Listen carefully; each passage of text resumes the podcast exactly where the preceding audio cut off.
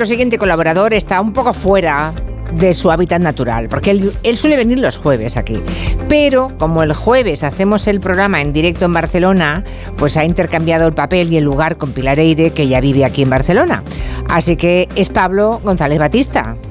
Buenas. Muy buenas tardes, Julia. Era por eso. Estoy fuera de mi hábitat, pero, pero, pero cómodo a pesar de todo. Sí. Me alegra saber que no me has cambiado los jueves para repartir un poco el peso entre los diferentes, entre los diferentes oyentes y que no sean los de los jueves los que tengan siempre que tragarse mis Ya, ya, ya. Que sufrirme. Ahora también te digo una cosa, no sé cómo contarlo de hoy, porque es un manual de instrucciones. Es diferente, ¿verdad? Es diferente, me ha gustado mucho. Yo, vamos, mm, yo creo que los oyentes a las tres cuando dice el sumario, ya se lo advertí, se van a quedar perplejos, porque parece imposible todo lo que vas a contar. Es que es realmente, realmente increíble. Increíble. Digo, bueno, ya que es un día un poco distinto, ya que venimos los martes, también vamos a orientar hoy la sección de forma un poco diferente. Y quiero que celebremos juntos, si es que se puede celebrar. La verdad es que el verbo no sé si está bien elegido, No sé pero yo.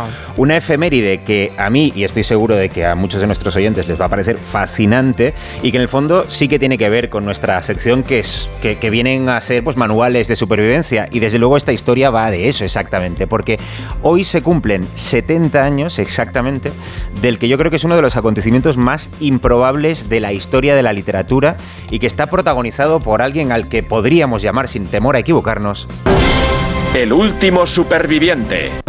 como el del programa ese de, de Discovery Channel, Sí. pero bueno, sin comer barro ni beber su propia orina, que yo sepa, ¿vale? Hablamos de un genio literario que tenía una increíble, sor- una sorprendente propensión a la catástrofe y al desastre. También es verdad que tenía unas aficiones en las que compraba muchas papeletas. O sea, Era escritor, pero también era boxeador, era corresponsal de guerra, era pescador, era cazador, era aventurero, era bastante borracho, era Sí. inconsciente, así en general. Digamos que a su lado Pérez Reverte parece una madre superiora. Ya. Hablo del gran Ernest Hemingway. Atención que van a saber cosas de Ernest Hemingway que al menos yo desconocía y que me han dejado perpleja. ¿Qué le pasó exactamente a Hemingway hace hoy 70 años para que decidas dedicarle este rato? Pues mira, año 1954, Hemingway tiene 55 años, está Sí. en la flor de la vida. Ya Bueno, ha- vale. que sí, hombre, que sí. Ha ganado un premio, ha ganado un premio Pulitzer ya, está a punto de que le den el Nobel, está casado ya con su cuarta mujer, Mary Wells, y como Hemingway a veces era un romántico, pues decidió que le iba a regalar a Mary por Navidad un viaje a África porque les hacía mucha ilusión fotografiar desde el aire las cataratas Murchison, ¿vale? Esto parecía una muy buena idea, pero ya veremos que no lo fue tanto. Porque tal día como hoy, un 23 de enero, Ernest y Mary se montan en una avioneta Cessna con destino a las cataratas. Ves, hoy va- vamos a ambientar la sección. ¿vale? Muy bien, buen ambiente. Bueno, o sea que estamos yendo con la avioneta Eh, hacia África. Eso- estamos en África. Eso es, pero no nos Bien. pongamos muy cómodos en la avioneta, Julia, porque el viaje no va a durar demasiado. Poco después de despegar, el avión choca contra un poste eléctrico y el piloto tiene que hacer un aterrizaje de emergencia, ¿vale? Y me encanta, esta es la alarma del avión, y me encanta esta parte de la historia porque dicen que en medio de la crisis el piloto tiene que elegir susto o muerte. Tiene que elegir entre aterrizar sobre un arenal donde había seis cocodrilos tomando Uh, el sol sí. o en medio de una senda de elefantes que estaba rodeada de maleza, ¿vale? Yo, yo escogería los elefantes. Pues el piloto dice exactamente lo mismo que tú. ¿Y qué Claro, pasó? se estrellaron, el- la mujer de Hemingway, Mary, se fracturó varias costillas en el accidente y la verdad es que Hemingway salió razonablemente bien parado con un golpe en la cabeza. Eso sí, vamos a ver a lo largo de la sección de hoy que, la, que Hemingway se llevado muchos golpes en la en la cabeza, cabeza. Pero, pero muchos. Los tres, eh, es decir, Hemingway, Mary y el piloto, pasaron la noche en la jungla acompañados de elefantes. Es que, que es increíble el nivel de Oh. superproducción que está alcanzando esta sección hoy. Sí, sí, Y el caso, porque bueno, tener un accidente de aviación en África, digamos que no, mm, por sí solo, no es motivo para una sección de radio. Pero el caso es que después de este susto, que no debió ser pequeño, al día siguiente, el 24 de enero, Hemingway y señora toman un segundo avión para viajar a un lugar donde le pudieran, les pudieran atender de las heridas de- del primer Claro, accidente. estaban heridos las costillas, el golpe en la cabeza. y cogen es. al día siguiente un avión. ¿Me, me vas a decir que fue peor el remedio que la enfermedad? Pues eh, eh, tú juz- juzga tú mismo, ¿vale? A ver. Antes de que el avión llegara siquiera a, a tomar altura suficiente para, para despegar y para pillar eh, velocidad de crucero, el depósito de combustible del avión se incendió y explotó. Aquí no, no he puesto sonido porque se me está acabando el presupuesto y las explosiones son, cari- son carísimas. Sí, no verdad. se puede, no se puede. Pero bueno, esta vez el accidente de, de avión fue tan grave que los periódicos de la época dieron a Hemingway por muerto como, como a Perales todos los, todos los años, ¿vale? vale. Pero una vez más, Hemingway no solamente sobrevivió al accidente, sino que cuentan que se le vio, esto está en, muchos artículos de la época, se le vio salir de entre la maleza de la jungla con un racimo de plátanos en una mano y una botella de ginebra en la otra, celebrando que había tenido muy buena suerte, porque todo el mundo sabe que si a Hemingway la vida le daba limones, él se hacía un gin tonic.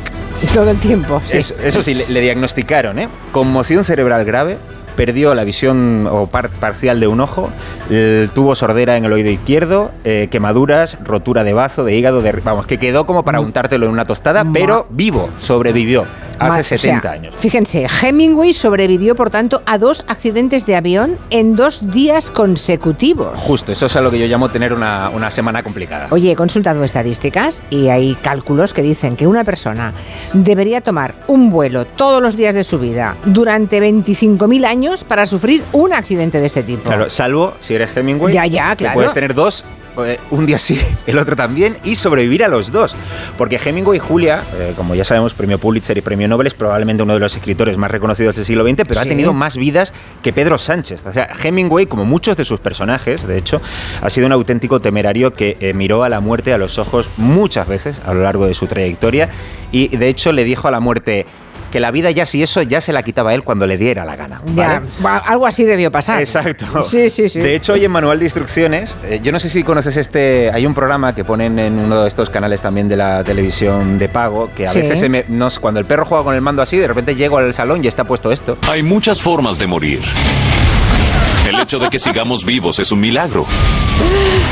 Porque cada día de nuestras vidas enfrentamos mil maneras de morir. ¡Ay, sí! ¿Lo conoces, visto alguna vez. Visto? Pues hoy esto es Mil formas de no morir, según Ernest Hemingway. Vale. Primera forma de no morir, ¿vale? Para Hemingway es por golpe de mortero. ¿Esto que fue antes o después del accidente de avión? Antes, antes. Hemingway ah, todavía no tenía barba ni siquiera. Ah. Era año 1918, estamos en la Primera Guerra Mundial, Hemingway tiene 19 añitos y como no ve muy bien, porque ya había tenido un accidente en uno de los ojos, no le dejaron alistarse para participar en el combate. Sin embargo, a cambio, a alguien le pareció buenísima idea y dijo, bueno, ve, regular, así que que se ponga al volante de esta ambulancia de la Cruz Roja en pleno frente italiano. Ahí va Hemingway.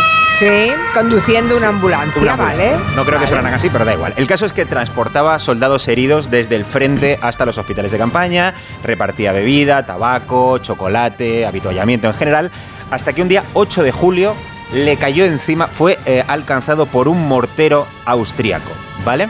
La explosión estuvo a punto de matarle, de hecho solamente se salvó porque entre él y la bomba se interpuso un pobre soldado italiano de 26 años que había ido a comprarle tabaco a Hemingway. y al final, digamos que solo se llevó fuego. ¿Veis cómo el tabaco mata? ¿Veis cómo el tabaco mata? A ver un momento. Eh, ¿Del mortero austríaco Hemingway salió? También, hombre, claro, estamos en, en el. tenía 19 años, claro, claro. Sí, sí. Pero lo que pasa es que salió regular. Estuvieron a punto de amputarle una pierna, estuvo cinco meses en el hospital en recuperación y, según sus propios cálculos, porque él habló de esto muchas veces, salió de la guerra con 237 trozos de metralla en el cuerpo, una rótula de aluminio y dos condecoraciones italianas. más metal que un fan de, de Iron Maiden. Qué barbaridad. Bueno, más formas de no morir, según Hemingway. Pues, por ejemplo, por disentería. ¿En ¿Cómo? ¿Tuvo disentería? Bueno, tuvo disentería entre otras cosas. O sea, Hemingway tuvo más enfermedades que una esponja vieja. acumuló mucha enfermedad. Antrax, neumonía, malaria, hepatitis, diabetes, presión arterial alta, cáncer de piel. O sea, Hemingway cuando iba al hospital le empezaban a pasar el parte médico y él decía, Sipi, Sipi, la, tengo, esta también, esta está repetida. Pero probablemente la enfermedad que le situó más cerca de la muerte fue esta de que digo, la disentería porque Hemingway solo había algo más que, le gustara más que ponerse a sí mismo al borde de la muerte y era en general matar a otros, a otros seres vivos. Era un gran cazador. Cazaba venados, leopardos, leones. Bueno, pues en el año 33, precisamente durante una cacería en un safari, una disentería mediana le cazó a, él, ¿vale? Y parece que una vez más casi le mata. Aquí la, palabra casi eh, es, digamos, clave en esta sección. Casi le mata la disentería. Le dejó muy tocado el intestino grueso durante toda su vida y tuvo que ser trasladado de urgencia a Nairobi para ser atendido en avión, Supongo que el piloto diría, no, no Hemingway, no por favor, No, con por esa historia claro. no me viene bien, pero este, esta vez no hubo ningún percance en el vuelo y de hecho pues aprovechó para tomar notas Hemingway para escribir las nieves del Kilimanjaro, porque chico, hasta de una disentería se puede llegar a aprender. Bueno, cl- cl- claro, no me extraña que, sí, que, no- que fuera escritor. O sea, si no llevo mal la cuenta, vamos a ver. Ya llevamos eh, de Hemingway, que no murió en accidente de aviación. No. En dos, que no murió por herida de guerra. No murió. Que no murió por disentería. Tampoco. Ya me da miedo preguntarte qué viene ahora, porque esto no debe acabar aquí. Pues esta es una de mis favoritas. No morirte después de haberte disparado a ti mismo dos veces mientras, mientras peleabas con un tiburón. Un tiburón. Porque otra cosa que le encantaba a Hemingway era pescar, ¿vale? Y bichos cuanto más grandes mejor. ¿Sabes? Se sabe, es muy conocido que se compró un, un velero, un, un barquito de 38 pies al que llamó Pilar y se pasó muchísimas horas pescando en los alrededores de la costa de, de Florida. Bueno, pues en el año 35 Hemingway pescó un tiburón y, a ver, yo nunca he intentado pescar un tiburón, pero se conoce que esos bichos hacen por vivir. Digamos que se revuelven, ¿vale?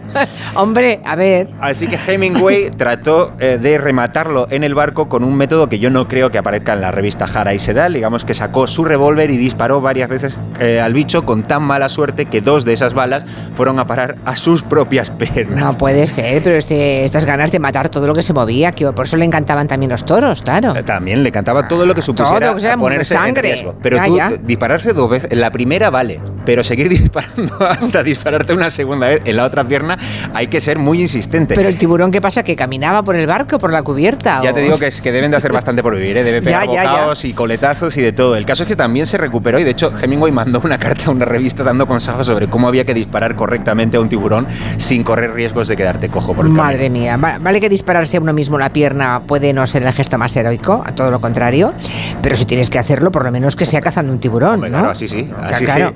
Bueno, terminamos con una rápida recopilación, porque, digo, hay más formas aún de no morir. Hay más Hemingway. formas. Madre más mía. formas, sí señora. Por ejemplo, puedes, si eres Hemingway, puedes no morirte durante un incendio forestal, porque esto ocurrió después de los accidentes de avión, casi como viaje de celebración. Hemingway se llevó a su hijo a pescar a, a un viaje. Y por supuesto, como casi siempre pasa. Y la madre de la criatura dejó que su hijo se fuera con él. Sí, no, creo que la madre de la criatura también estaba presente. ¿eh? Creo Ah, que, vale, creo que- vale. creo que viajaron los tres. Ah, pues nada, viva. Las cosas se torcieron durante el viaje y Hemingway, por supuesto, se lo montó mal y acabó eh, atrapado en un incendio forestal. Sufrió quemaduras de segundo grado en las piernas, la cara, la mano izquierda, el brazo derecho, el torso, por supuesto también en la cabeza en general. Pero es que también podríamos no morir siendo Hemingway en accidente de tráfico, porque no uno, no dos, sino tres accidentes graves de tráfico sufrió Hemingway a lo largo de su vida. Uno le tuvo dos meses en el hospital y casi le cuesta un brazo. En el otro chocó contra un tanque de agua, salió disparado a través del parabrisas y le dieron más de 50 puntos. ¿Dónde? En la cabeza. ya, ya. Te digo que se llevó más palos que una piñata en el cumpleaños de Froilán.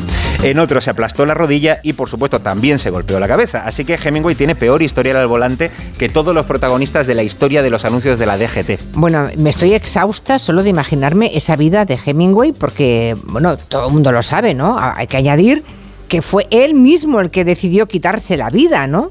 Un 2 de julio del año 1961 se suicidó. O sea, al final demostró que solamente él podía acabar con él. Efectivamente, o sea, Hemingway se pegó un tiro con su escopeta favorita porque era de ese tipo de personas que tienen una escopeta favorita. Él estaba quejado Ya. de, de varias enfermedades, por supuesto tenía muchas secuelas de los accidentes que había sufrido a lo largo de su vida y además Bebía tenía manía- mucho, bebía, bebía muchísimo, mucho. tenía manías persecutorias, él creía que el FBI le estaba persiguiendo y bueno, después de, de conocer su historial, no me extraña que algunos de los obituarios, cuando se conoció la muerte de Hemingway, empezaban con eh, distintas variaciones de esta frase. Esta vez parece ser verdad. Hemingway ha muerto. Esta, esta vez sí, esta es la buena. Madre mía. De hecho, Julia, él tiene una frase muy conocida que viene a decir que todo hombre tiene dos muertes, ¿no? Una cuando le entierran, a él tardaron mucho en enterrarle, y otra cuando alguien dice su nombre por última vez. Y aquí estamos, 70 años después de sus dos accidentes de aviación, volviendo a pronunciar muchas veces el nombre de Hemingway, así que finalmente ¿No ha él ha logrado ser inmortal Pues sí. gracias a la literatura y también gracias a una vida muy azarosa, llena de percances en las que desafió y digamos que esquivó a la muerte un montón de veces. Pues la verdad es que yo desconocía buena parte de esta de este flirteo constante con la muerte. ¿eh? Yo también. Pero, ahora entiendo hay más mucho cosas. Que aprender. Hay Uh, mucho que aprender de Hemingway en este manual de supervivencia Ya, que, ya, que ya, hacemos cada jueves y a veces algún martes. Algún martes, porque hemos intercambiado hoy a Pablo González Batista por eh, Pilar Eire, que nos acompañará el jueves. Mira, aprovecho para decirlo, que hacemos el programa Cara al Público en el Palau Ruber, en Barcelona. Vais a hablar de la piedra seca, he oído, Sí, ¿no? sí, Qué sí, cosa sí. más apasionante. Lo digo en serio, ¿eh? No, No. sabía que existía el concepto. Piedra Claro. seca. Luego pensé, claro, hay piedras mojadas también. Hombre, lo de los incas, piedra sobre piedra sin nada que las una. Claro, claro, claro. Lo de los incas ya es, en fin, es un prodigio, ¿eh? Y patrimonio de la humanidad, además. Claro, claro, lo es, lo es. Bueno, pues vamos a hacer un programa sobre eso y más cosas de, mm, de lo que De interés para en Palau Robert. Sí, sí, sí, sí. Eso será el, el próximo jueves. Y a ti ya te veo el otro jueves. El siguiente entonces, jueves, el siguiente, perfecto. ¿vale? Muy bien. Besos. Un beso muy fuerte. Vete con cuidado, no cojas un avión. No, no, no, voy a ir con cuidado y por la sombra. Y no entre cocodrilos y elefantes, los elefantes. Elefantes siempre, Vale, y el tiburón, déjalo. Que, que siga nadando. Al al que Por no, favor. es que, nade, sé- que nade. No se me ocurre ni cómo pescarlo. Ya, tendría ya, que aprender primero a eso. Venga, un abrazo Adiós. grande. Chao, chao.